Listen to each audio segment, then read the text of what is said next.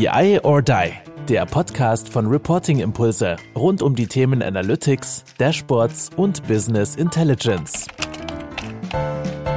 Hallo zusammen zu unserem Podcast BI or Die.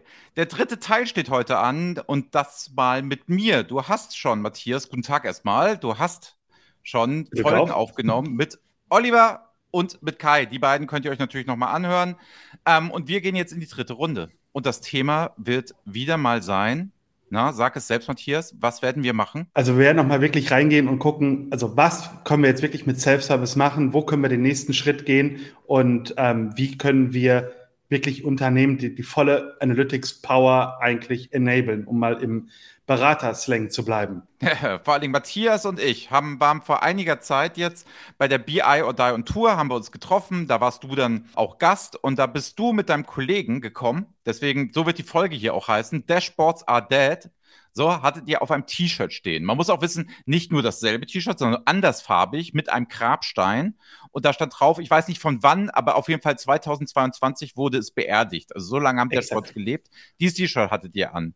Erzähl mal, was es damit auf sich hat. Warum lauft ihr mit so einem T-Shirt rum? Das ist eine Marketingaktion von. ThoughtSpot, hm. unser Partner, ähm, die ein ähm, im ThoughtSpot das gleichnamige BI-Produkt machen. Und zwar haben sie gesagt, okay, Dashboards in der Form, wie sie heutzutage häufig genutzt werden. Das heißt, Guided Analytics. Das heißt, eine BI-Abteilung, jemand, ein BI-Entwickler hat sich den Analytics-Pfad für dich vorgedacht, hat ähm, dir bestimmte Drillpfade gesagt und nur diese zur Verfügung gestellt. Und die Idee ist so, okay, mein Analytics-Bedarf endet aber nicht dort, wo das Dashboard endet.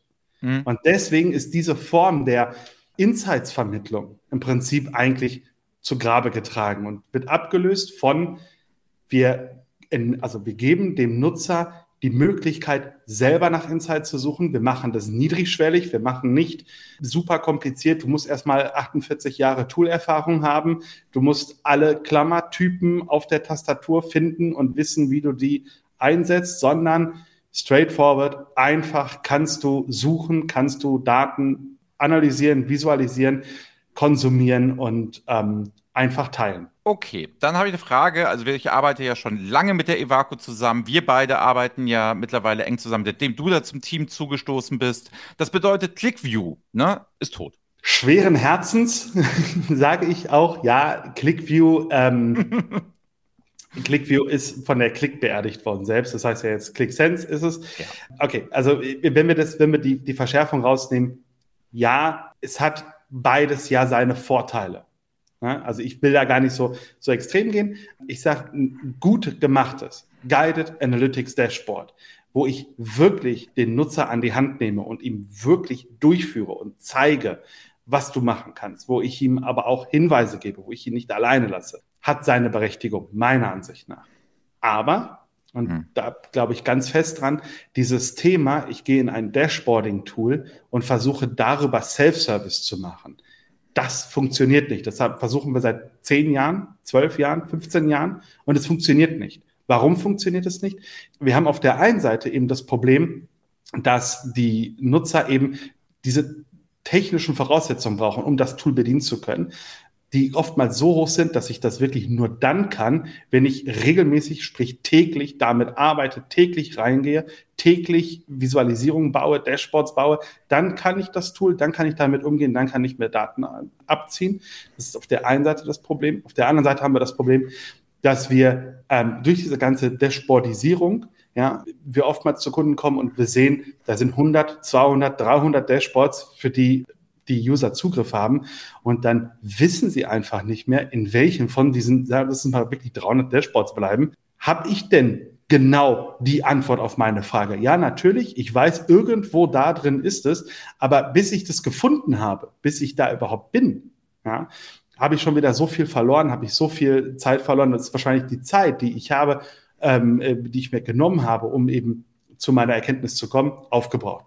Und deswegen sagen wir, wir müssen gucken, dass wir schneller zu den Insights kommen und dass wir die technische Hürde einfach herabsetzen.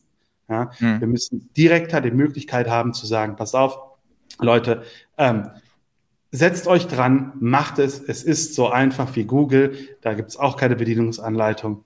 Ihr könnt, ihr wisst sofort, wie das geht. Nach viermal ausprobieren, habt ihr es drauf und ihr könnt nichts kaputt machen. Ihr kriegt direkt richtige, gute Insights. Gut, da waren ja jetzt ganz, ganz, ganz viele, ganz, ganz viele Punkte drin. So, also Punkt Punkt eins, der mir jetzt nochmal einfällt, wir werden am 18.10. Ne, beim Data Talk. Der Data Talk ist nicht zu verwechseln mit dem Data Talk, den wir am Freitag machen, sondern den Namen habe ich damals geklaut von der Evaco, weil er mir so gut gefällt. Haben wir aber die Originalveranstaltung. Am 18.10. den Data Talk Kongress, ne, so heißt es, glaube ich, genau, genau. im Octagon Zeche Zollverein. Da kann man sich anmelden und wir werden dieses Gespräch nochmal live mit dem Publikum zusammenführen, wie die das so sehen. Ne? Weil man weiß ja, so ein bisschen historisch gewachsen, dass wenn du jetzt hier mit Oliver Ulbricher auch gesprochen hast und so, der ist ja nun ein totaler Verfechter des Guided Dashboards. Ne? Ich bin ja eher so auf der Linie, wo ich sage, man kann ja das eine tun, das andere nicht lassen. Da mache ich ja genau. momentan mit dem Christoph Hein, arbeite ich ja ein Konzept für Visual Planning. Und das würde ich sehr, sehr eng mit dem, was du gesagt hast, jetzt vertraten wollen. Aus folgendem Grund. Weil man sagt ja, gut, Planung muss dann auch selbst gemacht werden. Das wäre ja auch etwas, wo du sagst, ah, moderne BI-Tools, die sind nicht so gut im Plan und so weiter und so fort. Wie siehst du das denn mit der Presentation? Das heißt, ich kann ja in einer Rolle sein. Du gehst ja jetzt davon aus, ich bin derjenige, der Fragen stellen hat und googelt quasi. Sag ich mal, ich nehme jetzt den Sortspot, ich google mir die Sachen zusammen und da muss ich sie präsentieren. Das sind ja zwei unterschiedliche Ebenen. Wäre es da für dich dann legitim, ein Dashboard im Self-Service schnell zu bauen, aus den Ergebnissen, die ich dann gemacht habe, um es anderen Leuten mitzuteilen, die nicht die Experten sind? Oder sagst du, nein, jeder muss immer seine Daten selber suchen, weil ich hasse ja nichts mehr als Google. Also ich nutze Google auch nicht. Es kommt in meinem Leben nicht vor.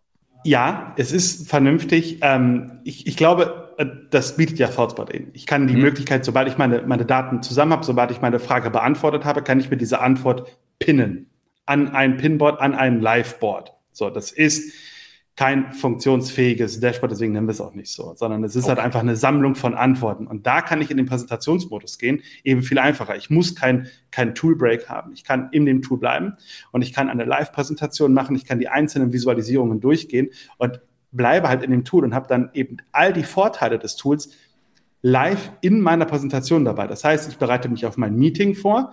Ich habe mir meine Fragen, ich habe meine Antworten, die habe ich mir gespeichert, die habe ich gepinnt. Dann kann ich durchgehen und sagen, alles klar, ihr XY, deswegen sind die Verkäufe da eingebrochen, deswegen sind sie da gestiegen. Und wir wissen ja, genau an dem Punkt kommt ja in jedem Meeting die Frage, ja, aber ähm, wie sieht es denn mit Produkt XY aus? Dann habe ich ja. in der Regel halt, wenn ich, ne, dieses, ich habe mich vorbereitet und ich habe eine wunderschöne PowerPoint-Präsentation ausgedruckt und jedem in die Hand gedrückt, stehe ich da und sage, das ist eine sehr gute Frage, da komme ich im nächsten Meeting drauf zurück.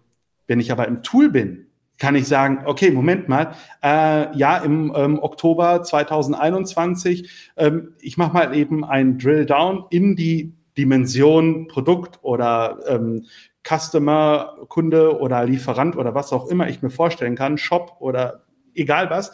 Ich gehe in meine Dimension rein, ich habe ja die, die volle Funktionsbreite live in dem Meeting da und kann diese Frage direkt beantworten. Dann muss das nicht ein, ein neuer Agendapunkt für das neue Meeting sein, wo jeder nochmal rausgerissen ist und sich gedanklich erstmal darauf nochmal einstellen muss, was war denn überhaupt die Frage, warum machen wir das jetzt? Ist das überhaupt noch relevant eine Woche, zwei Wochen später beim nächsten Meeting? Ja, nein, ich kann es direkt beantworten. Deswegen, ja, natürlich ist es legitim, ähm, sich die Sachen dann live darzubringen. Ich finde es sogar sehr gut.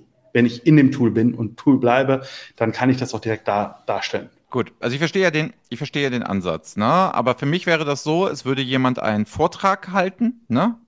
Und nicht so richtig, hat so ein paar, drei Punkte sich so zusammengeschrieben, ne, die er dann präsentiert, angepinnt, sage ich jetzt mal.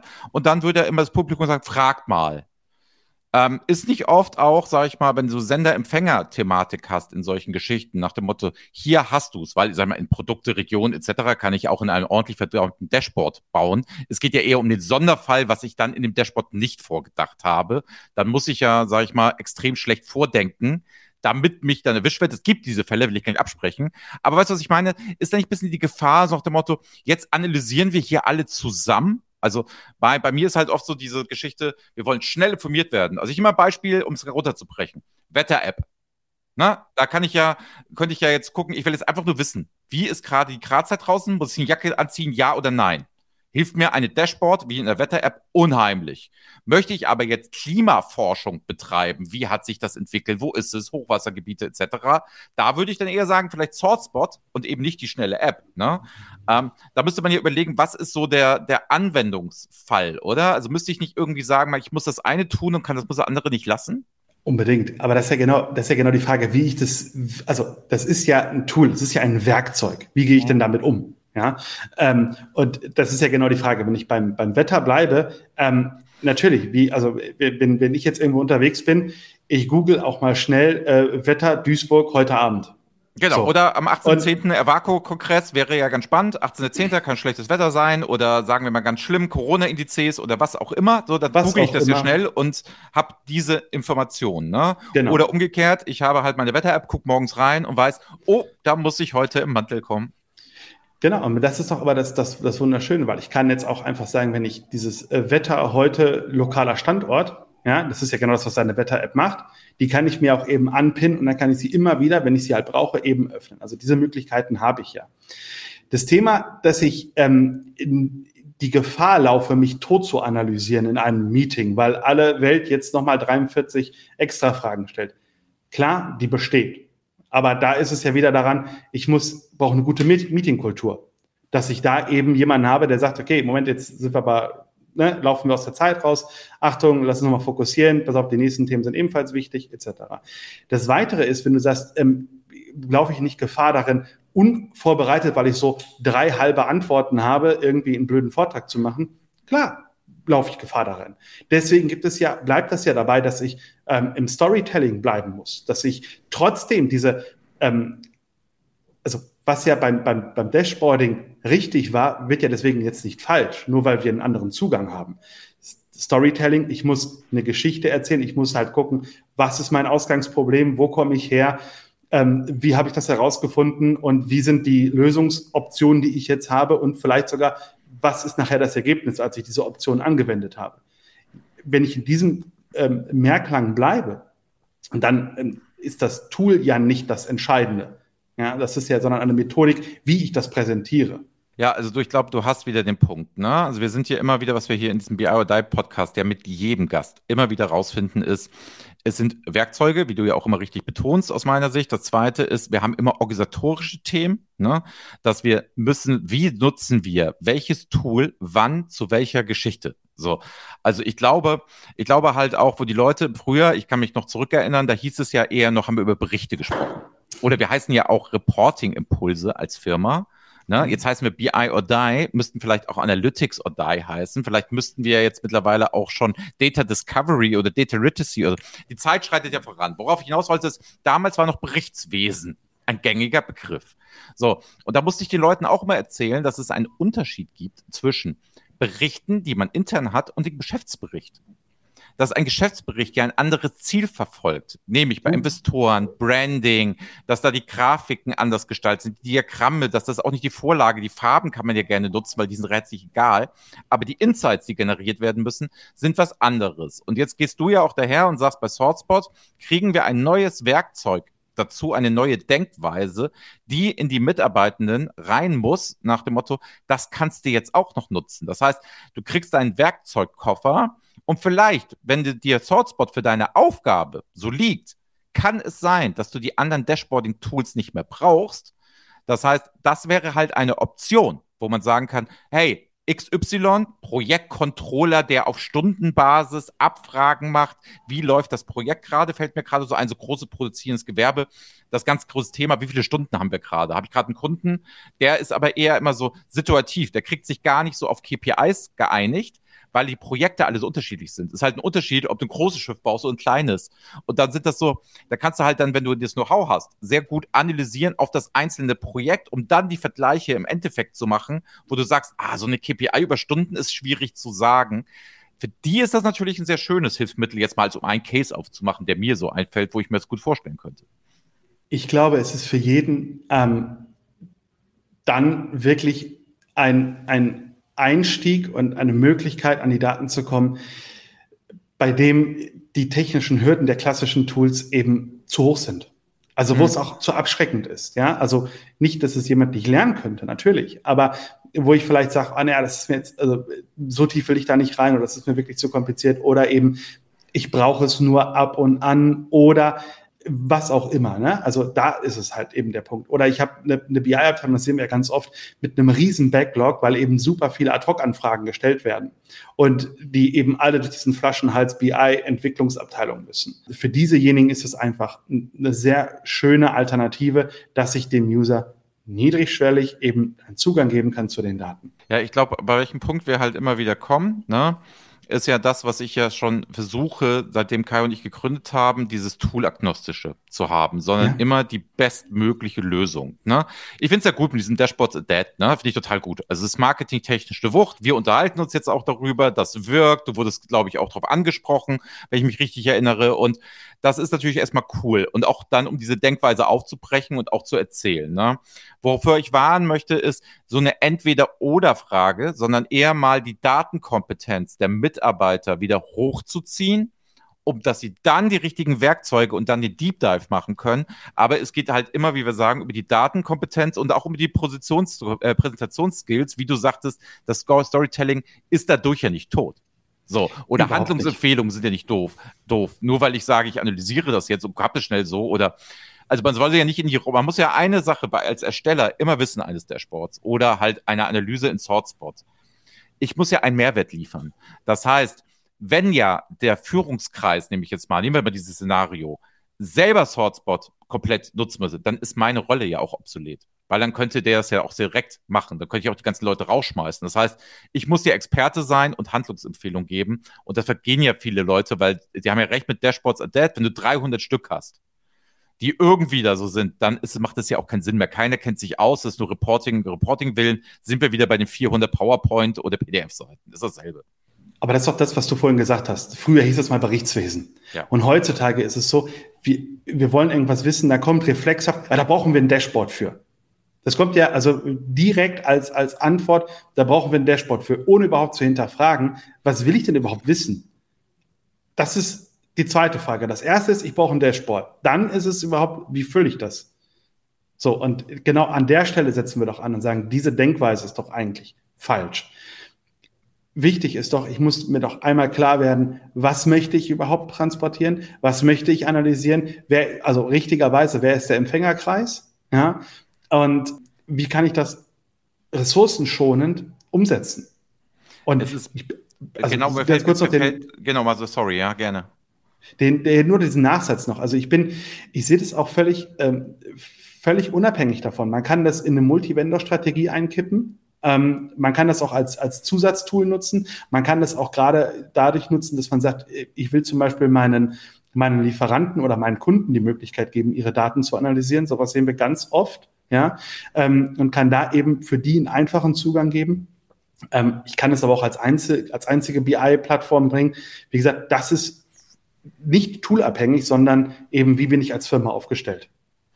Das Witzige ist ja, na, äh, vor mittlerweile, es ist ja schon 13 Jahre her, da saßen Dirk Prof vom Blueford, ähm, der Professor Dr. Kohlhammer vom Fraunhofer-Institut und ich zusammen und haben ja eine Dreiteilung der Visualisierung gemacht und haben gesagt, es gibt einfach Information Design, das heißt Lehre von Diagrammen und Tabellen. Das bedeutet Berichtswesen. Kannst du heute noch deine PowerPoint nachmachen und deine Berichte, Hichert, ihr kennt das alle, IBCS und wie der ganze Gedöns heißt.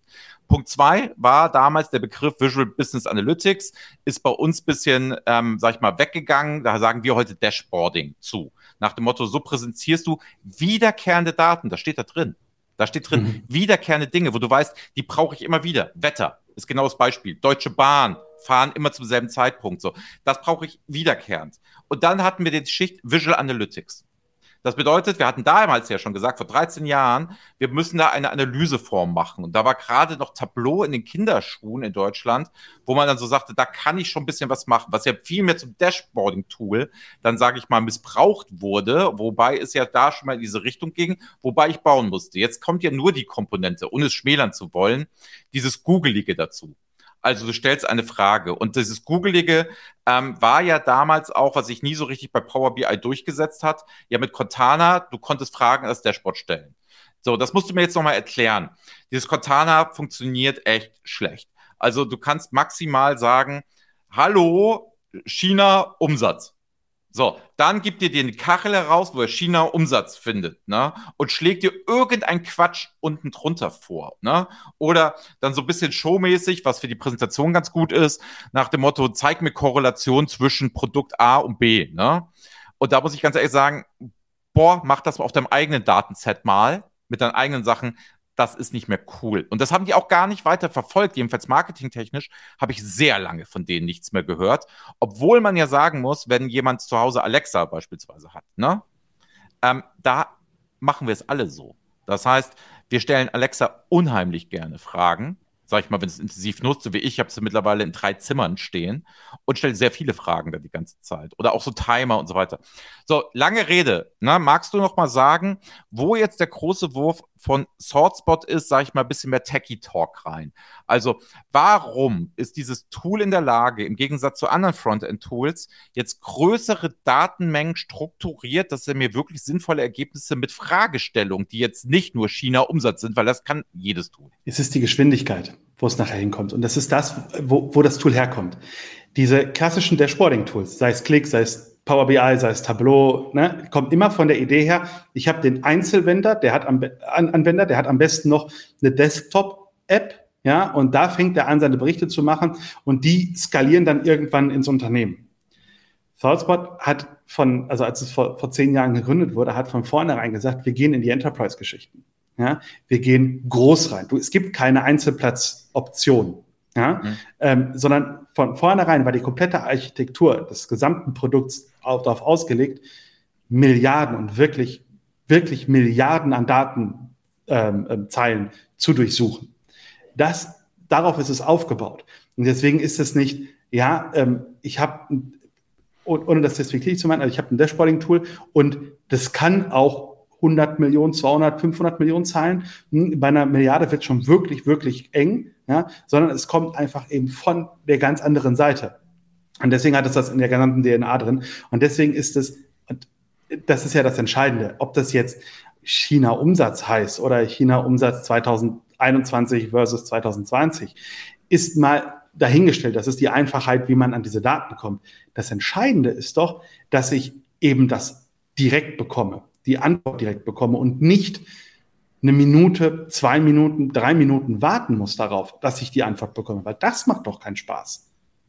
Ja, und da ist eben der, der, der Punkt. So, jetzt bist du aber ja kein Swordspot-Mitarbeiter. So, du willst uns ja jetzt hier auch kein Produkt andrehen. Du findest ja nur die Technologie spannend, ne?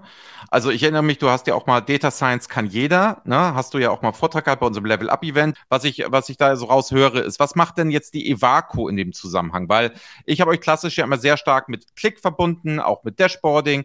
Ähm, ihr macht jeden einmal im Monat freitags mit uns ja auch das BI or Die Seminar, wo sich jeder kostenlos anmelden kann, um mal ein bisschen Guideline bisschen schnuppern, wie das alles so in Klick geht, weil ihr tausendmal besser seid als wir in dem Thema. Und wie ist das jetzt so bei Evaco? Was liefert ihr da so? Was ist das so? Weil es ist ja jetzt einfach nur ein Werkzeug. Und ich finde ja Werkzeuge normalerweise langweilig, weil ihr seid ja eine Beratung. Also das heißt, was gibt es denn noch so im Paket drumherum, wo man so sagen kann, hey, das gibt es dann alles zu tun, wenn ich mich jetzt für SourceBot, sag ich mal, initial instruiere, aber jetzt rufe ich dich ja an und du willst ja kein Produkt verkaufen, du willst ja eine Lösung, du bist ja Berater. Also es geht ja nicht darum zu sagen, kauf das und tschüss, ich bin weg, sondern es soll ja das Unternehmen nutzen. Was macht ihr so als Evaco drumherum, wenn ihr sowas einführt, macht, tut? Grundsätzlich bieten wir ja den Evaco ganzheitlichen Lösungsansatz an. Also das heißt, wir haben für jede Datenfragestellung im Prinzip eine Lösung bei uns ähm, im, im Portfolio, die wir dir anbieten. Das ist richtig. Wir sind groß geworden als Klickpartner und sind auch weiterhin sehr stolzer Klickpartner und auch, auch immer noch weit, weit führend. Ähm, haben die ThoughtSpot mit komplementär dazugeholt, weil wir gesagt haben, es gibt eben Anwendungsfälle, es gibt Punkte, mhm. wo, wir, wo wir das machen können, wo das eben genau die Lösung ist. Das, was dich weiterbringt, wenn du das beides zusammen einsetzen willst oder nur das eine oder nur das andere. Wir haben jetzt auf jeden Fall nicht mehr diese entweder das oder gar nichts Einstellung, sondern sagen, egal wie du bringst, für dein Problem, für deine spezifische Aufgabenstellung haben wir eine individualisierte Lösung für dich in unserem, in unserem äh, Portfolio an, anzuwenden. Wenn wir jetzt, ähm, was wir machen, na klar, ähm, jetzt wenn wir ganz kurz technisch oder marketingtechnisch unterwegs. Wir sind Reseller, wir sind Implementierungspartner, wir sind MSP-Partner. Das heißt, wir haben ähm, in unserem Düsseldorfer Rechenzentrum, wir sind dort sieben, ISO 27001 zertifiziert und bieten dir die Möglichkeit an, ähm, sehr schnell, sehr einfach ThoughtSpot zu erleben, ähm, direkt bei uns und kannst du das für einen schmalen Euro eben mal ausprobieren. So, das war das Marketingtechnische. Was bieten wir jetzt so drumherum als Service an? Die Frage ist ja immer, und wenn wir jetzt in diesen Self-Service-Gedanken springen, haben wir ja über ein Thema noch gar nicht gesprochen. Das war ein bisschen, was ich beim Kai auch diskutiert habe. Diese Data Readiness. Also ich brauche ja die Daten aufbereitet. Denn das mhm. macht der Frontend-User eben nicht. Dafür brauche ich weiterhin die BI-Abteilung. Die können sich jetzt darauf fokussieren. Und an der Stelle ist es eben so, dass wir diese, diese Mehrwerte auch bieten, zu sagen, pass mal auf, wir unterstützen dich dabei, dass du mit auch eben einem modernen Data Stack, ja, schnell und einfach diese, dein Data Warehouse aufbauen kannst, dein, am besten dein Cloud Data Warehouse ähm, aufbauen kannst, darauf direkt dein, dein, dein Hotspot setzen kannst, damit die Anwender eben schnell und direkt ihre Insights bekommen können. Also pass auf, da hast du ja schon die Brücke geschlagen, ne? Ähm, moderner Data Stack, ne? So, das ist immer, hört sich ja wieder gut an. Wir wieder als Berater sagen sowas, ne? Da hast du gesagt, glaube ich, wir haben uns ja vorhin unterhalten, am 18.10. der Data Talk Kongress, da wird es um solche modernen Data Stacks halt auch immer gehen. Also genau. da heißt, da nehmen wir uns mal einen ganzen Tag, ne? Wie gesagt, wir sind ja auch dabei, kommt gerne vorbei, 18.10. könnt euch anmelden, Octocon Zeche Zollverein. In welcher Stadt ist das denn? Für die Leute, die das nicht wissen. Ich könnte ja aus Dresden beispielsweise kommen, dann ist das vielleicht nicht so bekannt. Die Zeche Zollverein steht in der wunderschönen Stadt Essen, mitten im Ruhrgebiet. Klingt erstmal so, oh mein Gott, will ich da hin? Ja, die Zeche Zoll, also ich kann nur sagen, ja, die Zeche Zollverein als Weltkulturerbe ähm, ist auf jeden Fall ein Besuch wert. Gibt Und, eine Menge Parkplätze ähm, da vor der Tür? Wunderbar. Also mhm. das ist gar kein Problem. Und es lohnt sich auf jeden Fall da einzukommen. Wie gesagt, die Teilnahme ist äh, kostenfrei. Jeder ähm, kann sich bitte gerne anmelden, damit wir einfach nur wissen, wie, da, wie hoch wir das Catering, ähm, wie viel wir da brauchen, damit wir so wenig wegschmeißen wie, wie, wie nötig. Und ähm, das Catering war immer spitze beim Data Talk. Das war immer außergewöhnlich. Also ich habe die Veranstaltung ja, wie gesagt, schon immer sehr gerne genossen und ich war sowohl als Speaker als auch als Gast da und ich bin selten irgendwo nur als Gast, wo ich dann nicht selber rede. Also insofern Kompliment, wie das ihr da aufgebaut hat und ihr seid in der Region aus meiner Sicht ja auch die einzigen, die so ein High-Class-Event hinkriegen, obwohl ihr ja noch relativ klein seid. Ihr seid ja, der, der Data Talk wirkt ja wie eine 300, 400 Mann Beratung, was ihr da abfackelt. Aber ihr macht das ja auch alles mit einem kleinen Team, deswegen höchstes Kompliment. Also selbst für Leute, die sich mal einen Tag gut gehen lassen wollen, ich glaube, das kann man gut machen. Also es ist schon echt toll. Also muss ich ganz ehrlich sagen. Und ich finde es halt regional auch spannend, weil hier ist halt nicht so viel. Ne? Also es ist halt nicht wie in Berlin jede Woche irgendwie ein Thema zu Big Data und Data Science oder sag ich mal, Hamburg schwächelt ja auch, merke ich ja auch immer wieder. Also in Hamburg gibt es kaum was, ist ganz irre. Vielleicht sollte man überlegen. Und hier im Ruhrgebiet, ja, okay, hast mal was in Köln, mal was in Düsseldorf, aber mal in Essen, alte Modestadt, darf man nicht vergessen. Die Einkaufsstadt Essen, genau. Nee, also das ist, das ist genau der Punkt. Und ich glaube, ähm, viele Leute, also haben ja oftmals so das Ruhrgebiet, oh, hm, ne, doch diese alten Zechengeschichten. Ja, klar, so, das, ja. das steht hier. Und ähm, wir haben auch strukturelle Probleme. Allerdings, was, was ganz gut geklappt hat, ist, dass wir diese alten Industrieanlagen etc. umgefunktioniert haben zu Event-Locations. Und das versucht die, die Evaco ja auch ein bisschen zu pushen. Also wir sitzen ja selbst in Duisburg im Innenhafen ähm, in, einem, in, einem, wunderschönen alten Gebäude und ähm, alten Backsteinbau ähm, und versuchen halt eben diese Events hier auch in der Region eben durch solche besonderen Locations so ein bisschen zu pushen und eben nicht das ist der, ohne den Marriott-Konferenz-Space ähm, jetzt irgendwas zu wollen, aber nicht so der 0815, ja, bestuhlte, haben wir schon 340 Mal gesehen und wissen eigentlich gar nicht, wo wir uns befinden.